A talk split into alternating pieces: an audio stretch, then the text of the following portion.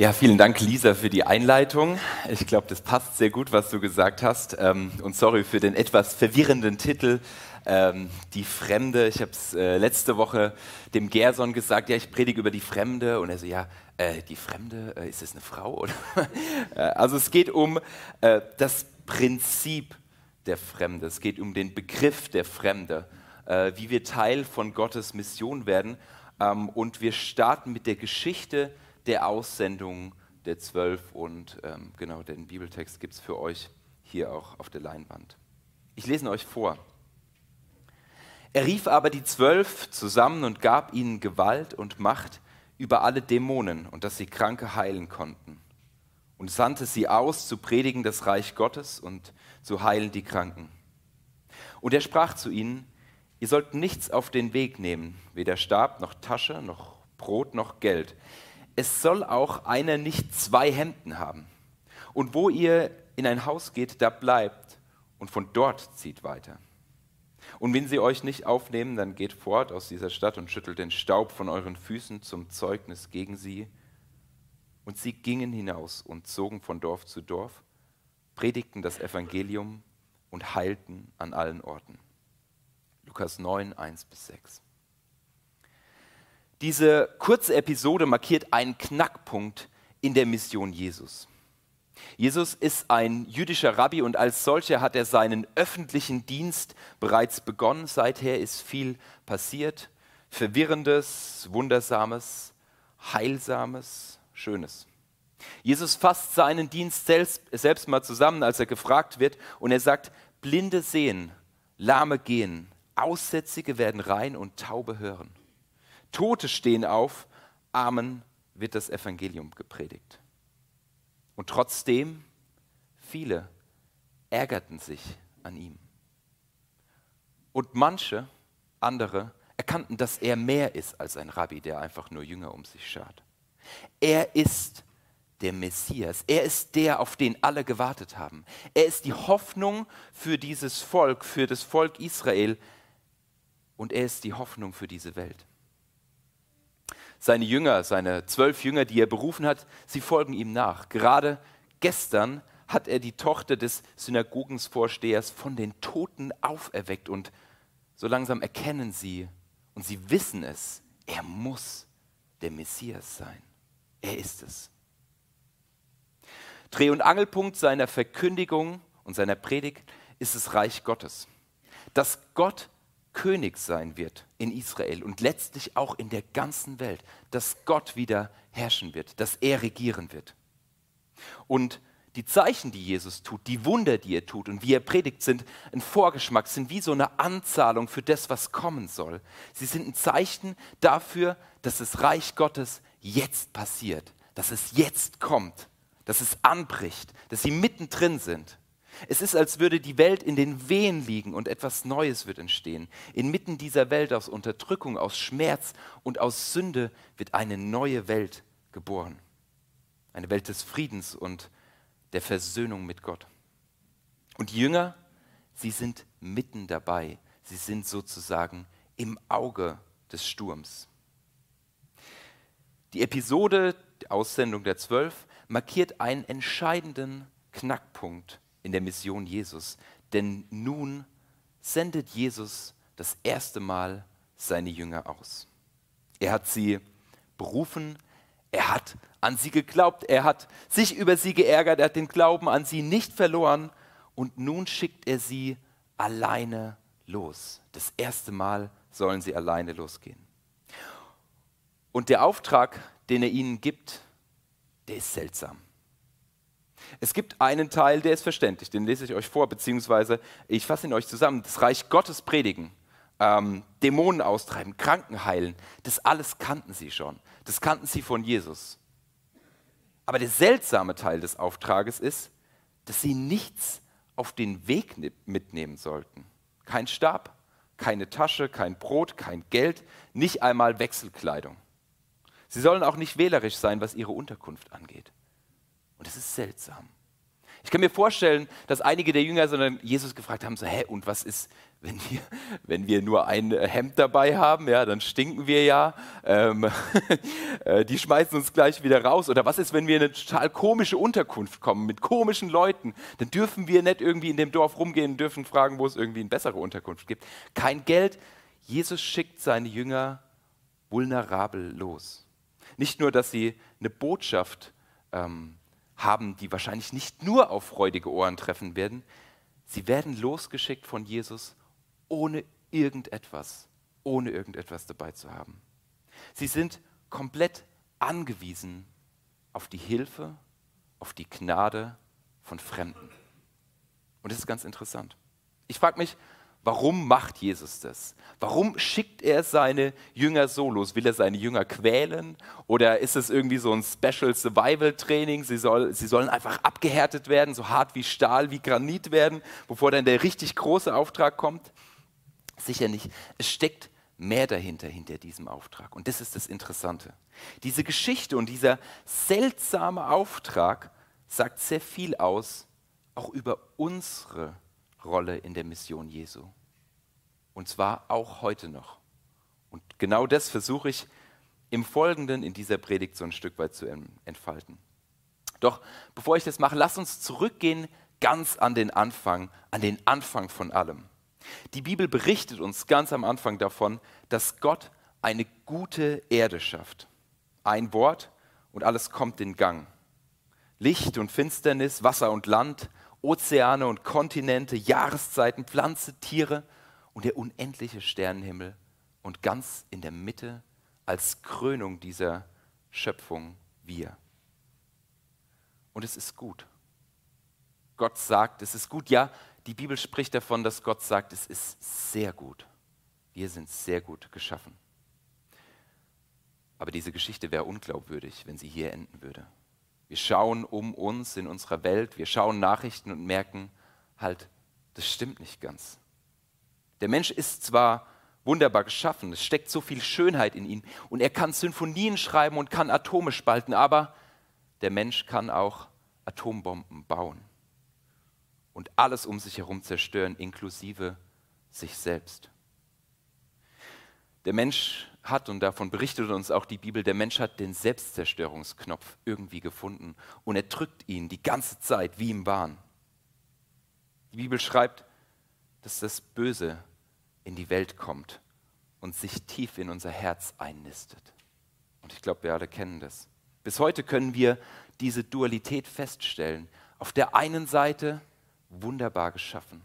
Auf der anderen Seite sitzt das Böse tief.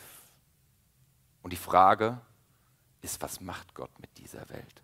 Man muss sich doch nach dieser kurzen Geschichte fragen, ja, was macht er denn mit dieser Welt? Gott, der Allmächtige, der Schöpfer des Himmels und der Erde, er schafft diese Welt und diese Welt zerstört sich irgendwie selbst. Was macht Gott mit dieser Welt? Ich habe mir so drei Varianten vorgestellt, ähm, die, die Gott so vor, de, vor, vor Auge haben könnte. Ähm, die erste Variante ist so die Abrissbirne, zu sagen, ich habe diese Welt geschaffen, aber die Welt funktioniert nicht. Ja? Äh, dass diese, diese Erde vom Tisch gefegt wird, weil sie misslungen wird, weil irgendwie ganz tief der Wurm drin ist, weil der Mensch sich selbst und seine Umwelt zerstört, weil diese Welt einfach nicht mehr zu retten ist. Aber Gott entscheidet sich nicht für diese Variante. Variante 2 der ferne Gott. Und es gibt viele Religionen oder Weltbilder, die genau so funktionieren. Gott hat sich distanziert von dieser Welt. Gott hat diese Welt geschaffen, aber er tritt zur Seite. Es ist der ferne Gott, der irgendwo auf einer Wolke im Himmel chillt. Ähm, vorbei die Zeiten, wo er auf der Erde in irgendeinem Garten spazieren gegangen ist. Er ist der ferne Gott. Und vielleicht beruft er noch ein paar Leute. Manchmal greift er vielleicht ein, wenn es zu wild wird. Manche Leute beruft er und sagt, ja, ihr könnt dann irgendwann zu mir in den Himmel kommen, wie in so einen Aufzug steigen und Gott chillt sozusagen mit seinen Dudes auf einer Wolke und die Erde geht den Bach runter. Aber diese Geschichte stimmt auch nicht. Diese Variante stimmt nicht. Und sie bringt auch einen Haufen Fragen mit sich. Also nicht Variante 1, die Abrissbirne, Variante 2, der ferne Gott, Variante 3. Gott wischt diese Erde nicht vom Tisch, sondern Gott rettet diese Erde.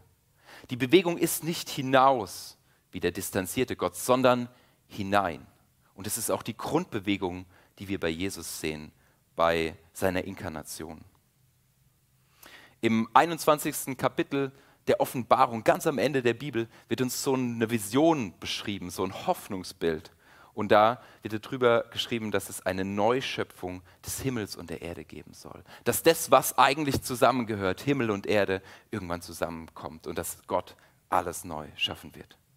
Und die Bibel findet immer wieder, sowohl im Alten Testament als auch im Neuen Testament, Worte für diese Rettungsaktion. Worte dafür, dass die Hoffnung besteht, ja, Gott wird diese Erde neu schaffen. Gott hat einen Rettungsplan. Ein bekanntes Wort, das kennt ihr alle, im Vater unser, ähm, das beschreibt Jesus so, dein Reich komme, dein Wille geschehe, wie im Himmel, so auf Erden. Die Vision, die Hoffnung ist, dass Gott regiert, dass Gott die Kontrolle hat, wie im Himmel, so hier wieder auf dieser Erde. Und genau für diese Variante, für diese Version hat sich Gott entschieden. Gott will diese Erde retten. Gott will die Menschheit retten. Und die spannende Frage ist jetzt, ja, wie macht er das denn? Wie will Gott denn jetzt diese Menschheit retten? Er könnte irgendwie alle Menschen in so einen Schlaf verfallen lassen und dann das Böse aus ihnen rausoperieren oder so irgendwas, ihre DNA nochmal richten, hat er nicht gemacht.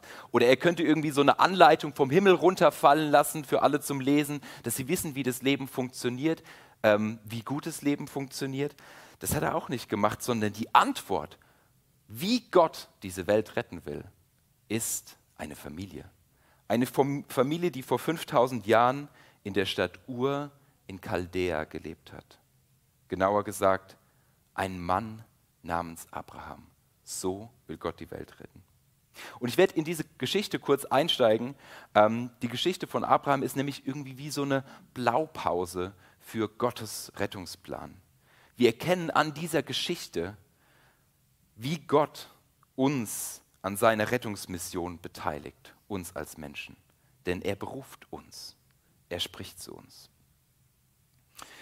Gott spricht zu diesem ahnungslosen Abraham. Man könnte ihn manchmal ein bisschen bemitleiden. Ähm, und ich habe euch den Text auch nochmal mitgebracht. Äh, in Genesis 12 spricht Gott zu Abraham. Und der Herr sprach zu Abraham, Geh aus deinem Vaterland und von deiner Verwandtschaft und aus deines Vaters Hause in ein Land, das ich dir zeigen will. Und ich will dich zum großen Volk machen und will dich segnen und dir einen großen Namen machen. Und du sollst ein Segen sein. Ich will segnen, die dich segnen und verfluchen, die dich verfluchen. Und in dir sollen gesegnet werden alle Geschlechter auf der Erde. In dieser Beauftragung, die Gott hier Abraham gibt, liegt schon der Rettungsplan Gottes. Er beruft Menschen, er beruft Abraham, er beruft seine Familie. Und durch diese Menschen soll die Welt gesegnet werden. Und das ist auch die Berufung, die über diesem Volk Israel dann später steht. Aus Abraham, aus seinem Geschlecht wird sich dieses Volk entwickeln. Und ähm, das ist die Berufung, die dieses Volk trägt, äh, trägt und manchmal auch vergisst. Ähm, aber zum Beispiel in Jesaja 49, da, da spricht Gott: Ich habe dich zum Licht der Völker gemacht, dass mein Heil reiche bis an die Enden der Erde. Gott nutzt dieses Volk, um sein Heil auszubreiten, um ein Licht zu sein für diese ganze Erde. Und Gott hat von Anfang an diese Perspektive, nicht nur für ein Volk, auch wenn sie das manchmal so falsch verstanden haben, sondern immer schon für die ganze Erde. Und es ist auch der Grund, warum, natürlich, warum aus diesem Volk der Messias kommen muss. In dir sollen gesegnet werden alle Geschlechter auf der Erde. Und im Grunde stehen wir heute immer noch in dieser Tradition. Die Jünger im Neuen Testament, wie auch wir, ähm, sind in diesem Auftrag, wo steht, ähm, äh, dass wir das Licht der Welt und das Salz der Erde sein sollen. Gott beruft also Abraham. Gott spricht zu ihm, Abraham kannte ihn vorher wahrscheinlich nicht, und dieser ist bereit, loszugehen. Dieser ist bereit zu sagen, hier bin ich die aufmerksamen Zuhörer von euch werden erkennen, okay, er, er spricht wahrscheinlich Hineni, hier bin ich, ich bin bereit zu gehen. Und Gott schickt ihn dann auch los und schickt ihn in die Fremde. Und es ist interessant. Abraham soll sein gewohntes Umfeld, Abraham war wahrscheinlich sehr wohl, ähm, äh, also äh, hat, hat einiges an Gütern gehabt und so weiter, es ging ihm ganz gut, aber er soll alles verlassen, er soll sein gewohntes Umfeld verlassen, er soll alles seine Sicherheiten, seinen ganzen Besitz, viele seiner Freunde, alles verlassen und die werden ihn für verrückt erklärt haben. Die werden gesagt haben, Abraham, spinnst du? Was machst du? Hier hast du doch alles.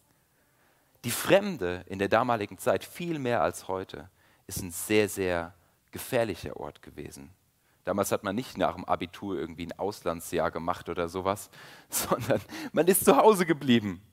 Es gab keine Menschenrechte, es gab keine internationalen Abkommen oder äh, Gerichtshöfe, es gab Stämme. Es gab Stämme, die nomadisch lebten, es gab andere Stämme, die Ackerbau betrieben oder andere, die Handel mit anderen betrieben oder manche Stämme, die überfielen andere Stämme. Das heißt, was ich sagen will, das Einzige, was dir damals Sicherheit gibt, gab, war in deinem eigenen Stamm zu bleiben, bei deiner Familie, bei den Leuten, die du kennst, an deinem Ort. Außerhalb deines Stammes ist Gefahr. Deshalb verlässt du niemals, niemals deinen Stamm. Es gab natürlich Fremde in der damaligen Zeit und es gab auch irgendwann besondere Rechte für diese Fremde. Gerade die Geschichte von Sodom und Gomorra, wer sie von euch kennt, veranschaulicht uns auf eine eindrückliche Art und Weise, wie stark dieses Recht auch für Fremde dann ähm, eingehalten wurde. Aber trotzdem, das waren die Ausnahmen gewesen. Außerhalb deines Stammes ist Gefahr, existenzielle Gefahr. Hier kennt dich in deinem eigenen Stamm bei deinem eigenen Zuhause, da kennt dich jeder, da bist du aufgefangen, da ist deine Familie. Man ging damals auch nicht reisen, um sich zu erholen. Das wäre eine, wahnwitzige Idee gewesen, denn die, die Fremde war gefährlich. Und dann wird uns deutlich daraus, was für ein Auftrag, was für ein Auftrag, den Gott hier Abraham gibt.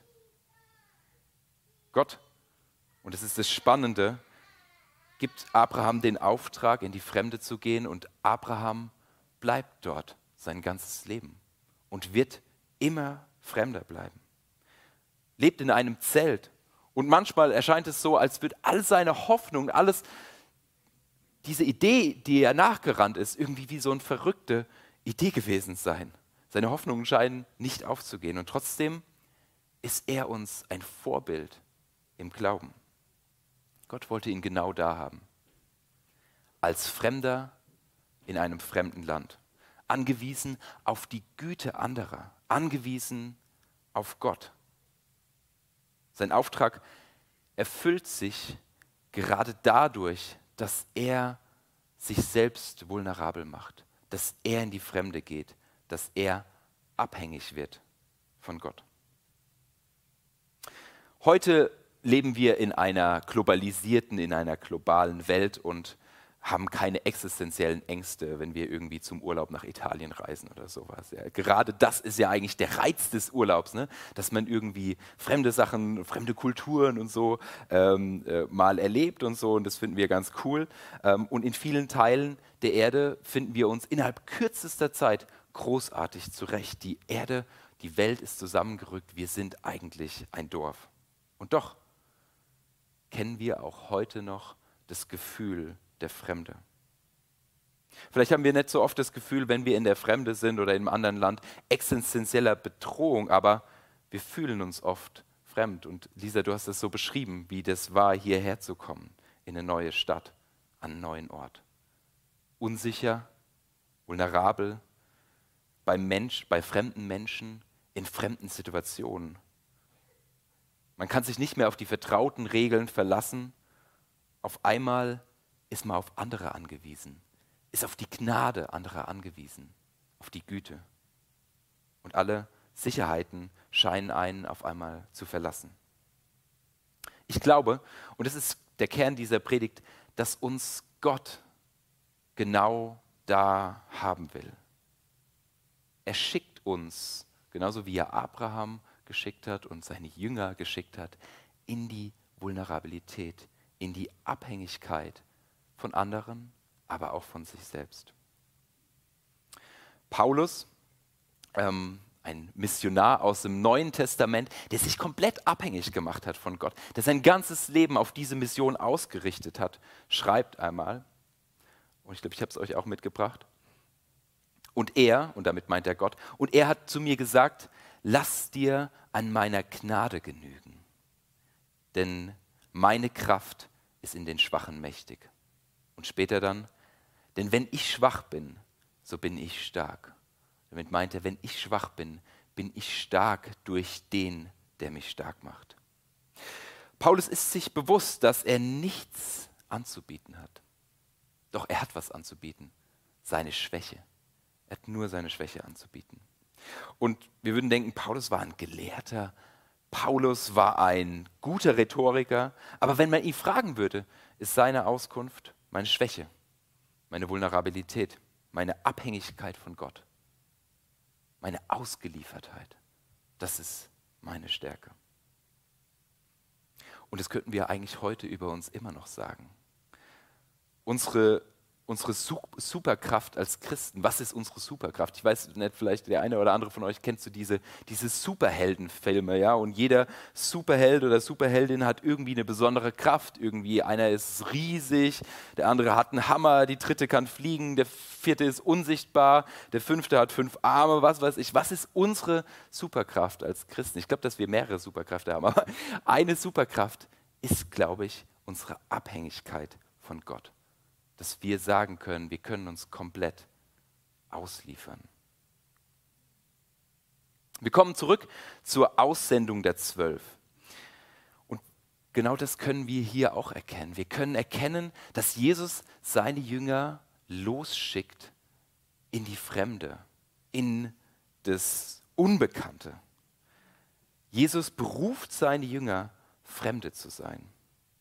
Und wir kennen diesen gleichen Dreischritt wie bei Abraham. Erstens, Jesus beruft sie. Ja? Er läuft in Galiläa zum Beispiel an so einem Strand entlang, sieht zwei Leute, die äh, Fischer sind, ganz normale Menschen. Er beruft sie und sie sagen sofort, hier bin ich, ich gehe mit. Sie lassen alles liegen und stehen und folgen ihm nach. Und dann sendet er sie irgendwann. Er sendet sie in die Abhängigkeit. Er sendet sie in in die Fremde. Und ich behaupte, dass Jesus auch uns in die Fremde, in die Angewiesenheit auf ihn ruft. Und deshalb komme ich nun zu drei kurzen Implikationen für uns, für uns heute in unserer Gemeinde. Zunächst erstens, es ist eine grundlegende Tatsache, Gottes Rettungsplan beinhaltet uns beinhaltet euch, mich als Person. Und zwar nicht unsere Programme, nicht unsere Gruppen und Kreise, nicht unsere christlichen Bücher, nicht unsere Gebäude oder Gottesdienste. Das sind alles gute Dinge. Die sind alle ein super Werkzeug und da steckt viel Gebet und Herzblut und Liebe dahinter. Aber Gott beruft zunächst uns. Und Gott spricht, wenn wir uns aufmachen. Michael Frost, ein australischer Gemeindegründer, ähm, hat einer frisch gegründeten, also von ihm gegründeten Gemeinde eine Regel mitgegeben. Er hat gesagt so, hey, ich weiß, ihr habt genug zu tun in eurem Alltag, ihr habt viel Stress im Beruf und so weiter. Und ich, wir wollen nicht, dass ihr die ganze Zeit nur in der Gemeinde abhängt, sondern kommt einmal in die Gemeinde am Sonntag, das ist schon okay. Aber eine Regel für euch, und zwar, dass ihr unter der Woche zweimal mit Menschen zu Abend esst, die nichts mit der Gemeinde oder mit Jesus zu tun haben. Das heißt, einmal in den Gottesdienst kommen am Sonntag und unter der Woche mit zwei fremden Menschen, Paaren oder Familien zu Abend zu essen. Der Effekt war riesig.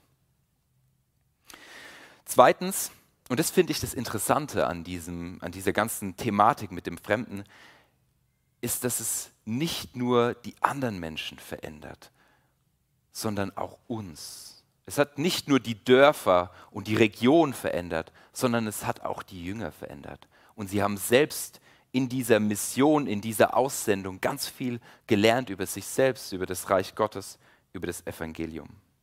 Wir dürfen es uns nicht so vorstellen, als wären wir so die Überbringer einer Botschaft, ja, und dann können wir die Botschaft irgendwo hintragen und die dann vortragen und dann die, die, die anderen werden verändert und dann gehen wir halt wieder, sondern nein, wenn wir die gute Botschaft des Evangeliums verkündigen oder, zu kommunizieren, oder kommunizieren, dann geschieht das Evangelium, dann passiert das Evangelium und zwar dem anderen genauso wie mir. Wir beide werden verändert. Gott spricht und wenn Gott spricht, dann ist es ein schöpferischer Akt. Neues kann geschehen. Keiner lässt es, keinen lässt es kalt. Es ist so, so stelle ich mir das vor, wie würden wir beide am Tisch von Jesus sitzen, beide am Tisch vom Herrn. Ich spreche zwar und spreche über die gute Botschaft, aber sie verändert auch mich. Und das Interessante ist, dass das komplett auch so diese Hierarchie aufhebt zwischen, ja, ich bin der Missionar und ich komme dann zu irgendjemand anderem und erzähle dem dann so, was der unbedingt hören muss. So. Nein, nicht wir als Wissende bringen die rettende Botschaft, sondern wir erzählen über Jesus und diese Botschaft verändert auch uns, weil wir auch immer wieder dieses Evangelium brauchen. Es ist ganz interessant, in der Apostelgeschichte wird uns darüber berichtet, wie die Jünger einfach losgehen. Ähm, nicht mehr so in diesem kleinen Maßstab in ein paar Dörfern, sondern diese, der, der Glauben verbreitet sich in einer rasenden Geschwindigkeit. Und die Jünger begreifen das Evangelium im Hingehen. Apostelgeschichte 10, das ist so eine Geschichte, wo Petrus auf einem, auf einem Dach sitzt ähm, und eine interessante Vision hat und auf einmal merkt, sein ganzes Bild vom Glauben, von dem Evangelium, ja, die Juden nur das Volk Israels berufen, das wackelt alles. Und auf einmal merkt er, nein, das ist für die ganze Welt. Jetzt ist das Evangelium offen für die ganze Welt. Und in meiner Bibel ist diese, ähm, diese Episode überschrieben, Apostelgeschichte 10 mit die Bekehrung des Hauptmannes. Aber ich denke mir manchmal, es müsste eigentlich anders beschrieben sein die, es könnte auch heißen, die Bekehrung Petrus, weil auch Petrus hat eine riesige Veränderung in dieser Situation. Im Umkehrschluss heißt es, und das ist eine steile These von mir, ich glaube, dass uns das Evangelium verloren geht, wenn wir nichts mit Fremden zu tun haben. Nur wenn wir das Evangelium verkünden, wenn wir uns immer wieder von Gott senden lassen in das Fremde, dann verstehen wir das irgendwann selbst. Das Evangelium ist nichts, was wir besitzen, sondern etwas, was uns widerfährt. Und das Dritte, ich ermutige dich, ich ermutige euch, mich, uns, umarme das Fremde. Äh, begib dich bewusst in Situationen, in denen du wächst. Schreck nicht davor zurück, wenn du Fremden begegnest, weil du kannst ihnen eine Heimat geben. Wenn wir ins Fremde gehen, wenn wir uns in fremde Situationen äh, begeben, dann sind unsere Sinne scharf. Wir sind wach und aufmerksam. Wir sind fähig, Neues aufzunehmen. Abschließend möchte ich einen Vers aus, aus, dem, äh, aus dem Hebräerbrief zitieren. Äh, hier steht in einer, einer wunderschönen Art und Weise, wie man mit Fremden umgehen soll. Und da steht Hebräer 13, Vers 2, vergesst nicht, Gastfreundschaft zu üben. Denn ohne es zu wissen, haben manche auf diese Weise Engel bei sich aufgenommen. Gast zu sein und Gäste zu beherbergen hatte einen wichtigen Stellenwert in der damaligen Zeit, gerade weil es so gefährlich war, in der Fremde zu sein. Und der Schutz in der Fremde nicht selbstverständlich war. Es war ein, dieser Vers war ein tiefer Ausdruck von Segen und von Hoffnung für diese Welt wenn Fremde zu Freunden werden. Möget ihr Fremde sein, aber eine ewige Heimat haben. Möget ihr Mut haben, in die Fremde zu gehen. Möget ihr euch senden lassen von Jesus Christus. Möget ihr in der Fremde vom Heiligen Geist geleitet werden. Mögen Fremde zu Freunden werden und möget ihr gemeinsam mit ihnen am Tisch des Evangeliums sitzen. Amen.